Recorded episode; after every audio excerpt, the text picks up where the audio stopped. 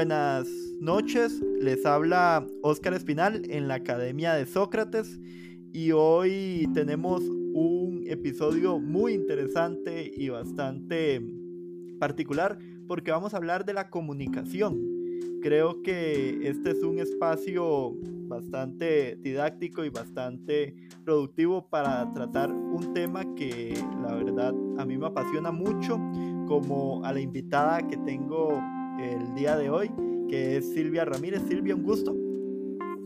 Hola, muchas gracias Oscar por este espacio. Quiero saludar a toda la gente también que nos está escuchando por acá. Y sí, fan de la comunicación desde pequeñita. Claro, claro. Antes de entrar con, con, la materia, ¿verdad? Para hablar sobre este tema tan, tan interesante, la gran pantalla, en este caso vamos a hablar de lo que es el mundo de la, de la televisión tal vez que nos des un poco tu hoja de vida, aspectos biográficos para conocer mejor quién es Silvia Ramírez. Claro, bueno, mi nombre completo es Silvia Ramírez Guardiola. Siempre me han molestado mucho por mi segundo apellido, pero, pero es vacilón. Soy licenciada en comunicación social. Esta es enfocada básicamente en todo lo que son problemas de la sociedad, la pobreza, historias reales. Eso es lo que siempre me ha gustado muchísimo.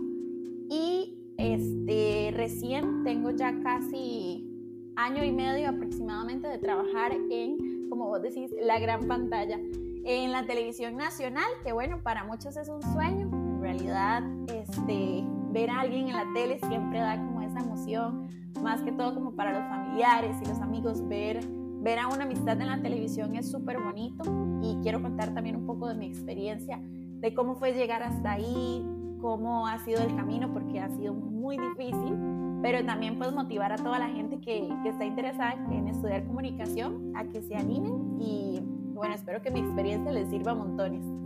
Claro, claro. Quizás el primer aspecto y para ir iniciando con este tema es cómo se desarrolló Silvia para llegar a la gran pantalla, para llegar a, a donde está hoy. Bueno, les comento, yo desde pequeñita siempre quise ser periodista. O sea, siempre fue mi sueño salir en la televisión. Yo veía las noticias y le decía a mis papás, yo voy a salir en las noticias algún día. Y cuando terminé el colegio, inicié la universidad, ellos me apoyaron montones, este, estudiando lo que yo quería, que era comunicación, periodismo. En sí, la carrera es muy bonita. Siento que, que le da a uno como la oportunidad de poder expresarse y poder desarrollarse, porque bueno, la comunicación no solamente es la televisión o la radio, sino que existen muchísimas áreas y más ahorita que están en las redes sociales, bueno, es genial poder desarrollarse en todo esto. Pero la televisión siempre fue, fue mi sueño. Sí les digo que me costó muchísimo. Después de que me gradué, este, tardé aproximadamente dos años para poder trabajar en un medio de comunicación y actualmente trabajo en, en, el canal de la música, que sé que muchos de ustedes lo recuerdan, ya es un, un, canal que tiene bastante tiempo y creo que es uno de los más conocidos a nivel nacional, el canal BM Latino.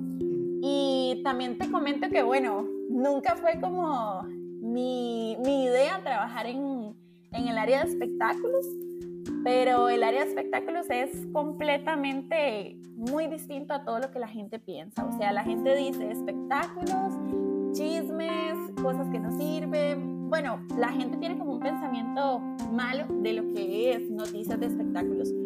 Pero realmente esta, esta sección me ha dado la oportunidad de conocer tanto artistas nacionales como artistas internacionales.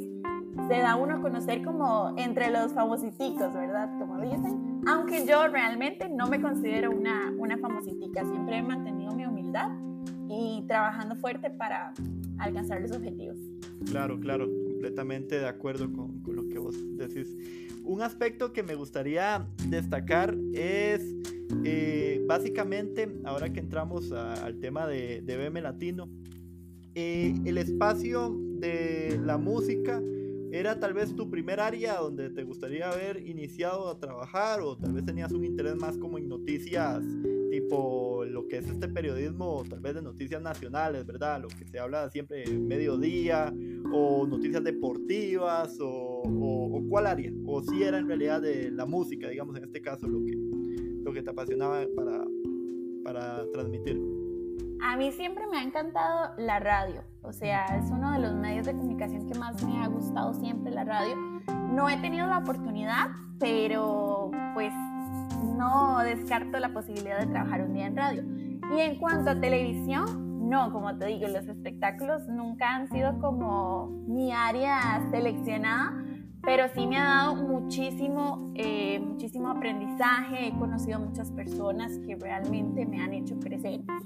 Y si fuera de escoger un área, eh, siempre me ha gustado el periodismo, ¿cómo te digo? Como de conocer pueblitos, conocer gente, eh, conocer las historias del señor que vende fruta, del emprendedor del barrio, todo ese tipo de periodismo, y a eso se le llama periodismo social, que de hecho es lo que me especialicé. Entonces, todas esas historias reales de gente, tipo, hay un espacio también muy famoso en, en un canal nacional en donde hacen historias de pueblos y historias de, de personas reales entonces también me ha gustado muchísimo ese tipo de, periodismo, el poder darle a la gente noticias positivas, porque sabemos que también hay muchos noticieros, muchas noticias malas, este, que uno enciende la tele y solo ve que muertes, que sucesos, que bueno, más con esta hora de la pandemia también, este, muchas noticias como negativas y siento que también la gente necesita desintoxicarse un poco y ver cosas positivas. Entonces, esa era como mi área predilecta y deportes jamás. O sea, siento que deportes nunca ha sido mi área.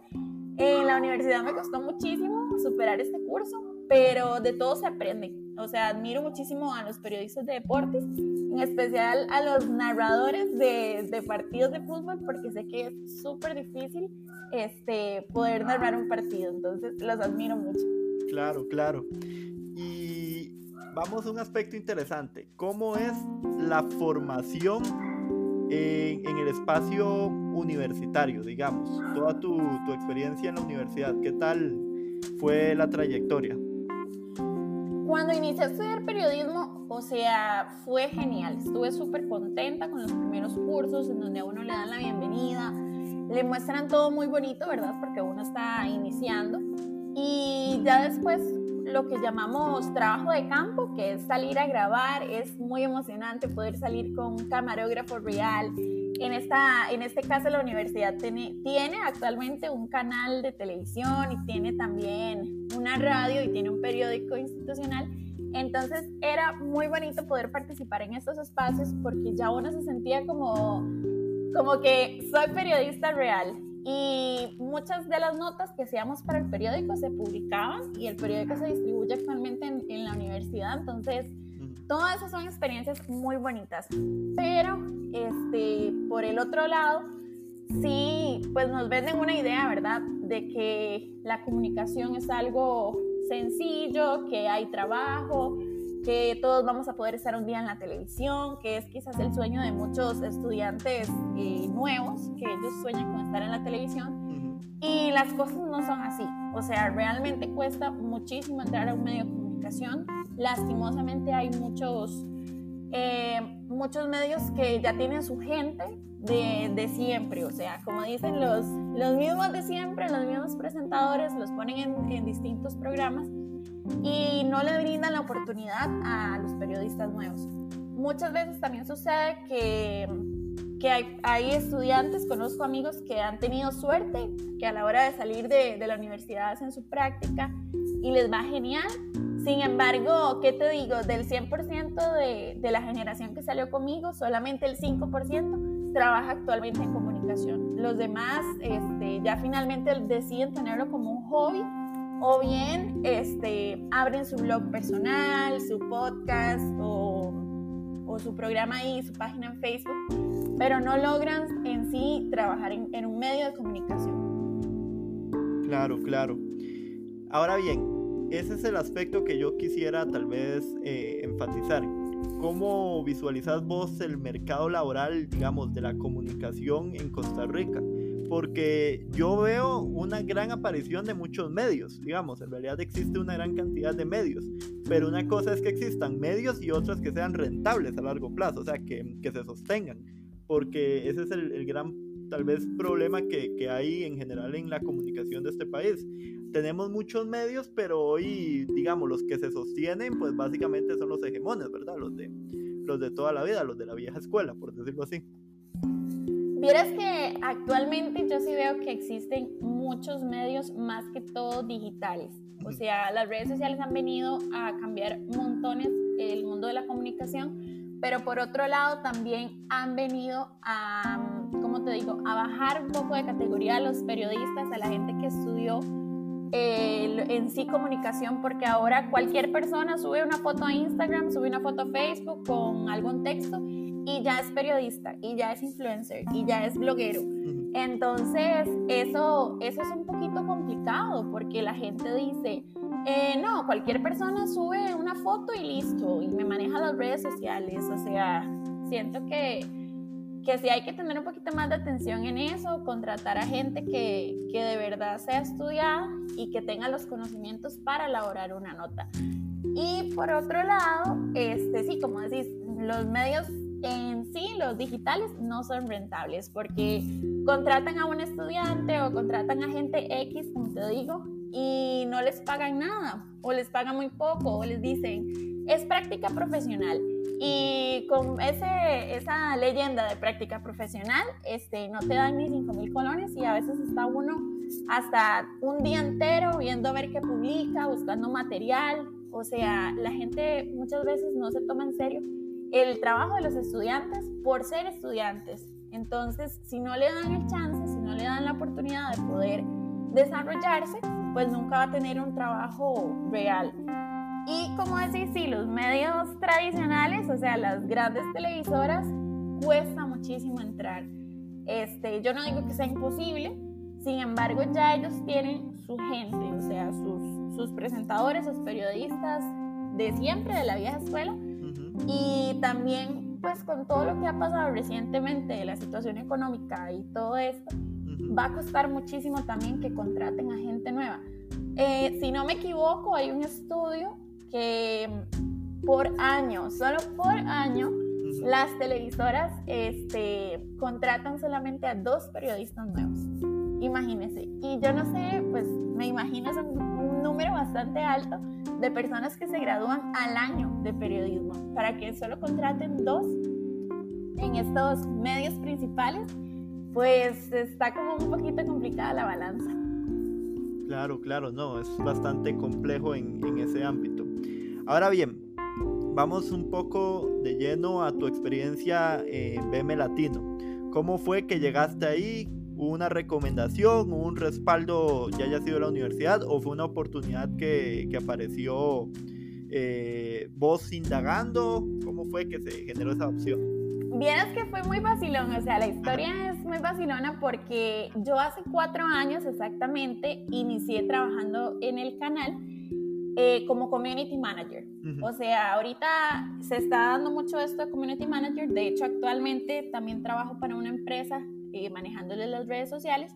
Pero como te digo, o sea, hay que saber, no es cualquier persona la que te maneja un Facebook o no es cualquier persona la que te maneja un Instagram, ¿verdad?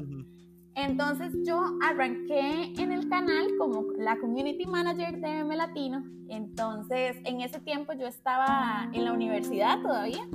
Estaba casi que finalizando la universidad y mm, yo encontré una solicitud de que estaban buscando un community manager en Facebook y yo dije, wow, veme latino. Uno siempre, desde chiquillo, bueno, yo era una de las que iba después del colegio al Mall San Pedro cuando estaban ahí a ver todos los programas, ¿verdad? Uno estaba súper metido y, y, en ese tiempo el canal estaba como muy en boom, o sea, era una tendencia todos estos programas de Gillo Chuché y bueno, todo, todo en ese tiempo estaba muy pegado. Entonces arranqué trabajando ahí como la community manager, después me salió otra oportunidad de trabajo entonces em, dejé de trabajar con ellos, pero siempre mantuvimos una relación genial, o sea, nos fuimos, yo me fui súper bien con ellos, eh, arranqué otros proyectos y, y bueno, ahí, ahí terminó todo. En este 2020 que pasó, eh, bueno, con toda la situación de la pandemia y todo, yo estaba como pues en busca de trabajo, porque también me había quedado sin trabajo. Y en eso pues me llama uno de los que de los que trabaja ahí en el canal, uno de los de los encargados y me dice, sí, ¿qué estás haciendo? Este, ¿Estás ahorita trabajando? Este, Vieras que queremos iniciar un proyecto y entonces me acordé de vos cuando estuviste por acá y no sé qué. Y yo, ah, sí, claro, me apunto. Entonces volví y yo siento que eso es lo, lo bonito, lo bueno de terminar una relación laboral buena, porque nunca se debe ir uno con las puertas cerradas ni terminar mal con los jefes, porque uno nunca sabe cuándo la vida da muchas vueltas y puedes este, volver a, a ese trabajo. Entonces, gracias a Dios, gracias a, a esta persona que me ayudó montones, este, estoy acá nuevamente en el canal y ya tengo aproximadamente un año de estar por ahí como presentadora y recién estamos estrenando una nueva cara, entonces ya tenemos como una gráfica y, una presentación diferente para que la gente pueda ver eh, un BM latino más fresco. Claro, claro, eso es algo muy interesante, de hecho eso es lo que te iba a mencionar. Hoy con, el, con la un sistema tan digital y tan globalizado, ¿verdad? En donde hoy el acceso a la música es, es pues casi que inminente en cualquier aplicación y en cualquier eh, medio. ¿Qué puede ofrecernos, por ejemplo, BM Latino bajo una dirección tuya o de tus compañeros y compañeras eh, que, le dé, que le dé ese giro tal vez de 180, que diga, quiero ver, eh, por ejemplo, BM Latino por encima de, de, otro medio o de otro canal o de un servicio, por ejemplo, llámese, no sé, Spotify o una cuestión así. Vieras que es súper interesante eso, porque quizás ahorita la gente puede decir, no, que vaya, los jóvenes no ven tele o prefieren estar conectados al YouTube todo el día o ya, ya no son como muy consumidores de la televisión. Es cierto que ha cambiado mucho, o sea, no vamos a, comparar la juventud de antes que pasábamos todo el día viendo televisión a la de ahora, porque pues ahora con el Internet hay muchísimo más acceso a todo este tipo de, de contenido. Pero aunque no lo creas, hay una gran audiencia en el canal, más que todo de la gente de zonas... Eh, de la zona rural, de la zona de playa, todo lo que es Guanacaste, Punta Arenas, Limón. La gente de todas estas zonas siempre están conectados con el canal. En cada soda que uno vaya está puesto el canal de la música. Y siento que es algo también como muy, ¿cómo te digo? Como muy para pasar el rato. O sea, a veces uno está limpiando la casa o está haciendo el oficio y pone el televisor y veme latino y ahí está toda la música. También, bueno, parte de las cosas que, estamos trabajando ahorita en esta nueva imagen es este, que la gente pueda conocer que todavía estamos, que todavía seguimos, a pesar ya de que ha pasado bastante tiempo, ya han pasado casi 20 años, imagínate, de que existe el canal de la música. Y, hemos cambiado montones. O sea, yo siento que la gente todavía tiene la posibilidad de ver el canal porque no solamente ponemos música, sino también hay entrevistas exclusivas con artistas. Ahora más que todo que está de moda, ¿verdad? Este, todos esos artistas de género urbano, este, casi todos hacen entrevistas con nosotros, entonces ellos pueden ver, las personas pueden ver un contenido exclusivo y aparte, bueno, también tenemos muchas dinámicas, muchos juegos, bastantes premios y eso también a la gente le gusta, o sea, yo te digo que todavía la gente nos llama para concursar por entradas al cine, por, este, ¿qué te digo? No sé, algún premio, algún patrocinador. Todo eso a la gente le gusta montones y son cosas que quizás en YouTube no te vas a ganar unas entradas al cine o no te vas a llevar algo por estar conectado al canal. Y también, aunque no lo creas, bueno, hay gente ya un poquito como de, nuestra edad, pero también hay chiquitos muy, muy pequeñitos, chiquitos de escuela, que ven el canal y siempre escriben. Entonces, siento que, que todavía estamos como, como pegando, aunque sí no debo de mentir en que la televisión sí va un poquito, pues, como para atrás, ¿verdad? Ya la gente consume un poquito más las redes sociales. Claro, claro. Tal vez ahora entremos eh, a detalle de lo que es eh, las metas o los propósitos a, largo plazo. ¿A dónde se visualiza Silvia Ramírez tal vez eh, de cara al futuro en el ámbito de la comunicación? Bueno, pensar en el futuro siempre me, me da un poquito como de susto, ¿verdad?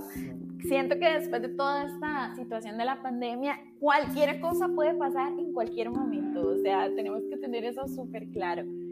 Eh, a mí me encantaría seguir haciendo televisión, me encanta poder tener un contacto con el público, con la gente que siempre escribe, con la gente que siempre llama a pedir canciones, con la gente que está súper conectada. Siento que esa es la parte más bonita de la comunicación, poder conocer a muchísimas personas, poder llevarse todo lo bueno de las personas. Eso es como lo más bonito de, de esta área. Entonces me gustaría seguir en televisión. Quizás he dejado de lado también algunos proyectos personales, como un canal de YouTube que en algún momento tuve o escribir notas, que me encanta hacer notas, como te digo, de, de gente real.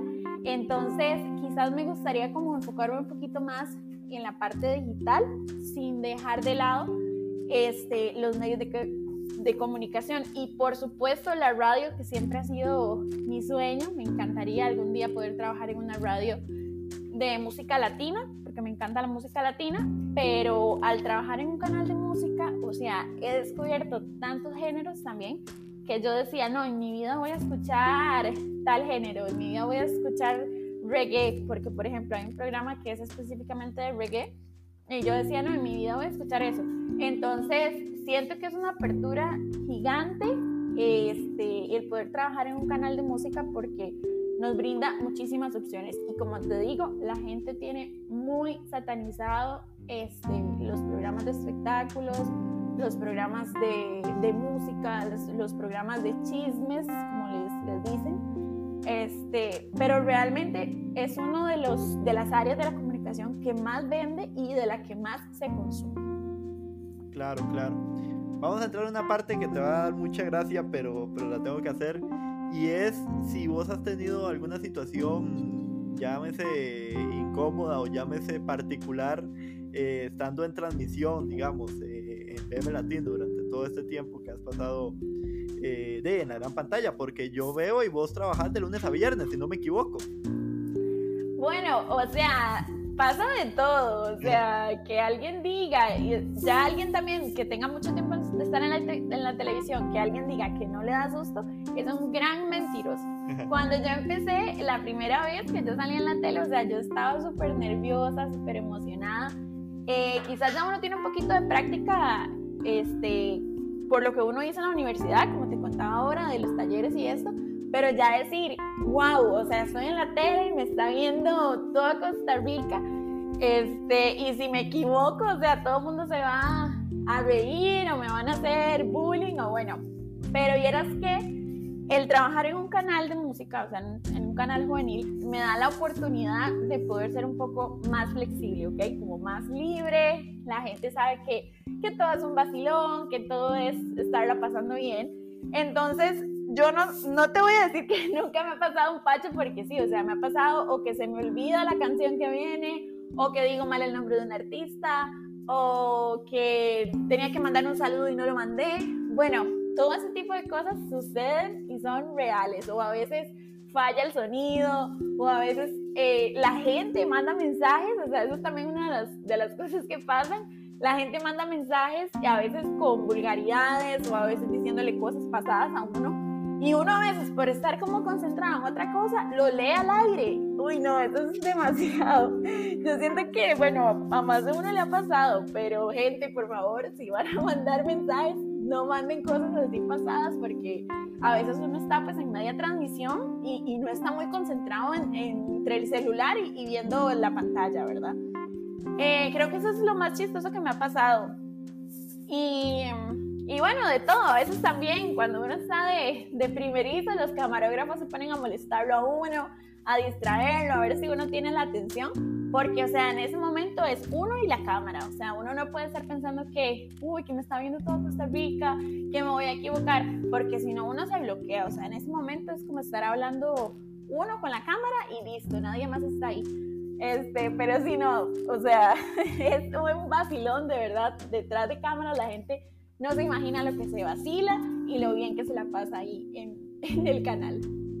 Claro, claro, no, completamente de, de acuerdo. Si querés, entremos en un aspecto que, que, me llama mucho la atención y es eh, si te ha tocado tal vez a vos ser como mentora de, de, algún, de alguna persona, llámese un pasante o llámese eh, algún pupilo o pupila eh, para su preparación profesional. O sea, cuando te toca más bien a vos liderar o si lo has hecho. Bueno, no me ha tocado así como, como alguien específico, pero sí, sí me he topado con compañeros que me han escrito cuando se dieron cuenta que yo estaba trabajando en el canal y me han dicho, sí, de verdad, qué carga, este, yo quisiera estar ahí, te deseo lo mejor.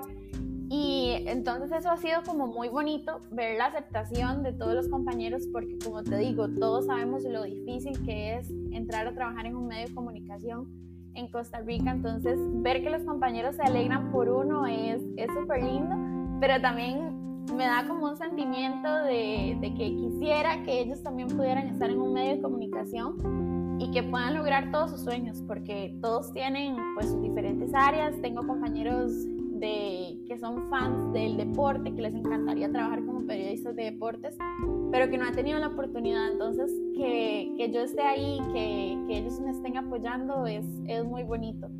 Una vez sí tuve la, como la oportunidad de contarle a un chico que llegó al canal con una propuesta de programa y yo en ese momento estaba al aire y él estaba ahí sentado y yo terminé de, o ya terminé la transmisión y me dice, uy, este, le puedo hacer una pregunta, eh, ¿cómo hace usted para que no le den nervios? Y yo me sentí como, ¿verdad? No sé ni cómo me sentí en ese momento porque yo decía, wow, él, él me está viendo que estoy en la tele y, y, y seguro dice que carga. Yo el único consejo que le di fue, o sea, en este momento es usted hablando solo, o sea, no tiene que pensar que le está hablando a, a, todo San José, a toda la gente que está en la casa. No, o sea, es usted hablando solo en ese momento, no hay presión. Aquí la gente le ayuda muchísimo a uno, los camarógrafos, todo. O sea, yo le dije seguridad al 100%, como si usted estuviera hablando con su mejor amigo. Y entonces él se puso muy contento y, y, finalmente pues hizo su prueba, la pasó y eso pues sí me, me alegró montones. Pero en sí no, no he tenido como la posibilidad de, de poder darle un consejo a algún, algún estudiante. Pero he pensado también en algún momento de mi vida, quizás este, poder dar algún curso en la universidad de, de la carrera, porque también me, me, gustaría contarle mi experiencia a la gente y hacerles ver que, bueno, la televisión tiene sus cosas bonitas y que a pesar de que es un poco difícil, no es imposible poder entrar ahí. Claro, claro, no, eso es algo muy, muy interesante. De hecho, eso te iba a preguntar, si se te ha dado tal vez la oportunidad eh, de, de, abrir espacio en el ámbito de, de, la universidad, en este caso estamos hablando de la Universidad Internacional de las Américas, ¿verdad? La UIAF, ahí donde te, te forjaste. ¿Cómo es tal vez esa formación? Porque yo sí, investigando por, por mi cuenta, me di, me di a la tarea de que ya es una carrera, digamos, en, en la UIA que está, que está acreditada. O sea, estamos hablando de que el periodismo, cualquier persona que se forje en comunicación en, en dicha universidad, eh, pues está ya con una acreditación de, de SINAES y eso ayudó mucho el, el actual director de, de carrera, ¿verdad? Claro, bueno, que la carrera está acreditada es, es buenísimo. Cuando yo estaba terminando mi carrera fue que empezaron el proceso de SINAES, entonces yo no, mi título no quedó como metido en ese, en ese ámbito, pero igual toda la gente que ahorita quiera estudiarlo pues va a tener ese beneficio. Siento que la carrera fue muy buena, o sea, tuve profesores excelentes que al día de hoy este, somos amigos en Facebook.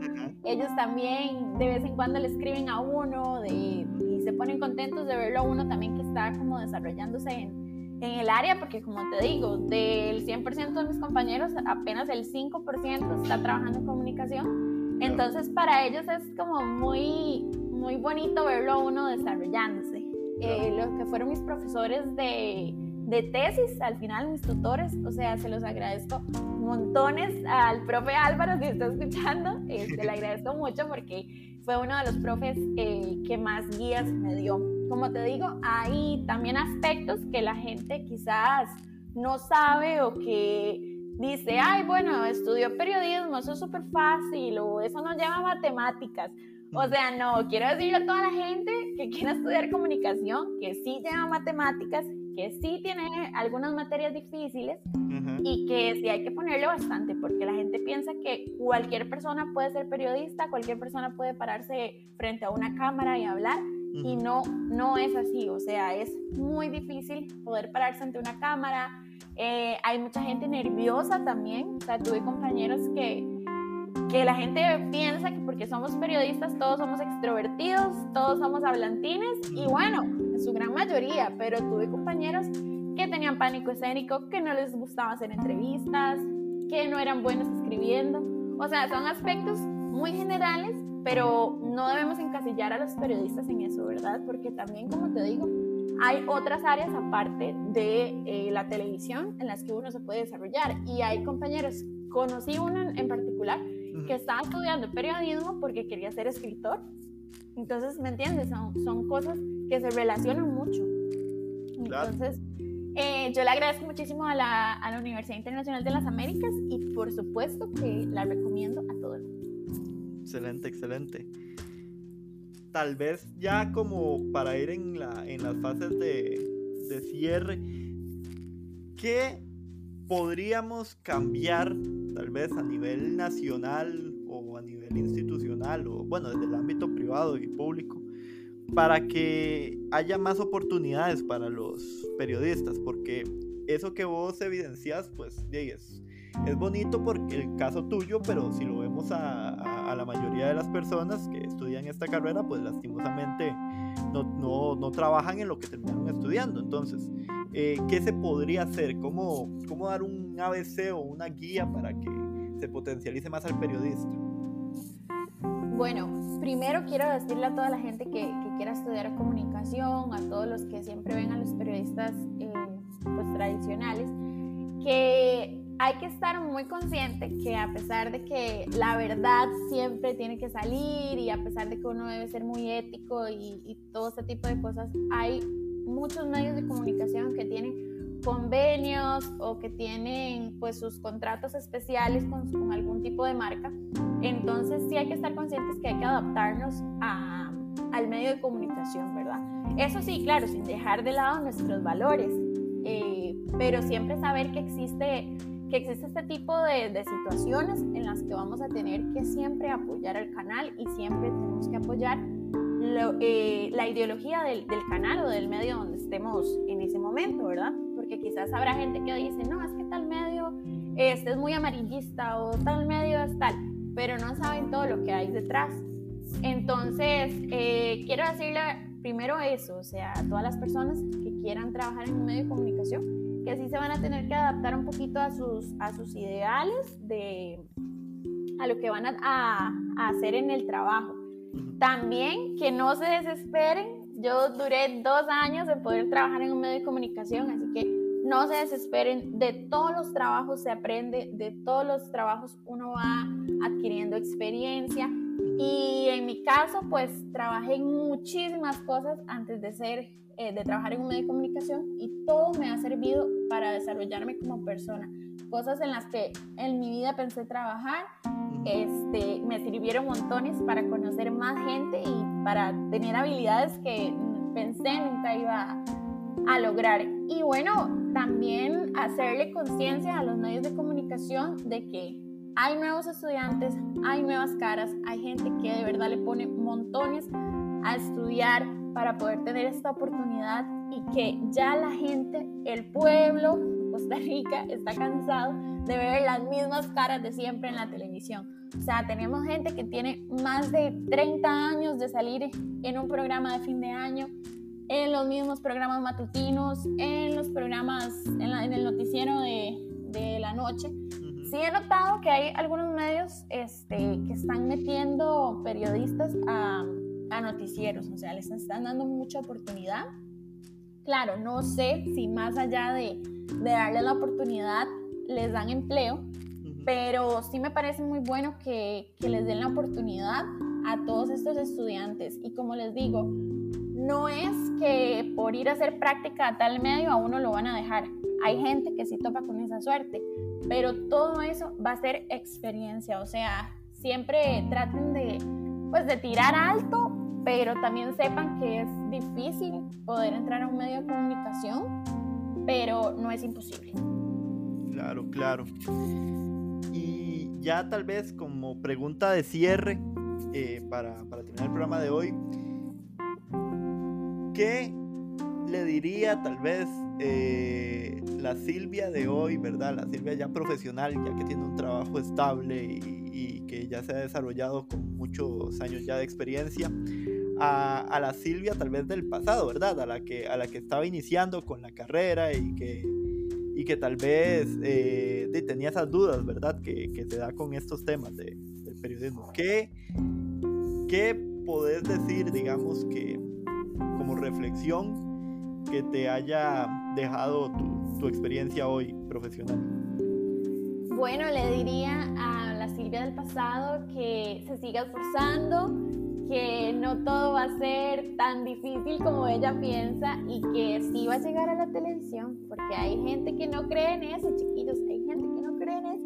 Pero si uno le pone bastante, si usted estudia muchísimo y si usted es bueno en cualquier trabajo que, esté, como les digo, en lo que sea que usted haga, de ahí va a agarrar experiencia y todo eso le va a servir montones para el día de mañana tener un buen trabajo como el que tengo ahorita y también le agradezco muchísimo al canal por darme la oportunidad y por hacerme parte de, su, de su gran familia y que no se pierdan el programa también de lunes a viernes a, a la una y a las 2 de la tarde y, y también los sábados estamos en el horario de la mañana, entonces para que estén muy pendientes. No, excelente, excelente. Muchísimas gracias más bien Silvia por el espacio. Y nada, o sea, tal vez darte un espacio para, para que es tu, tu mensaje de cierre. Claro, bueno, quiero agradecerle, por supuesto, a Oscar la oportunidad de estar en este podcast que me parece divino, me parece genial que le dé la oportunidad a tantas personas que quieren alzar su voz, a tantas personas que quieren opinar de política, de en este caso de comunicación y de todos los temas que se hablan acá, hasta de deportes hablan, chicos. Así que este, quiero agradecerte montones la oportunidad. Espero que mi experiencia le sirva muchísimo a toda esa gente que tiene una idea, pues un poquito, este, difícil en cuanto a los periodistas, porque nos tachan de chismosos, nos tachan de, de vendidos, de que no le decimos la verdad al pueblo. Bueno, dicen mil cosas de los periodistas, pero finalmente creo que somos los que estamos ahí siempre, en cada situación, los que estamos al frente, los que le informamos a la gente siempre lo que necesitan saber. Y yo sé que por más que hablen de nosotros, no se pierden las noticias de las seis y no se pierden todos los programas porque así es la gente, ¿verdad? Y siempre compran los periódicos y siempre están ahí pendientes de las redes sociales. Así que yo siento que la comunicación es algo que nunca va a desaparecer, es algo que siempre va a estar presente y, y obviamente pues no debemos dejar de lado nuestros ideales, pero también saber que nos debemos a un medio de comunicación y nos debemos también a sus ideales. Claro, claro. Bien, esto fue la Academia de Sócrates. Se despide un servidor, Óscar Espinal. No sin antes recordarles que vamos a estar con más episodios durante esta tercera temporada que acabamos de iniciar. Buen día.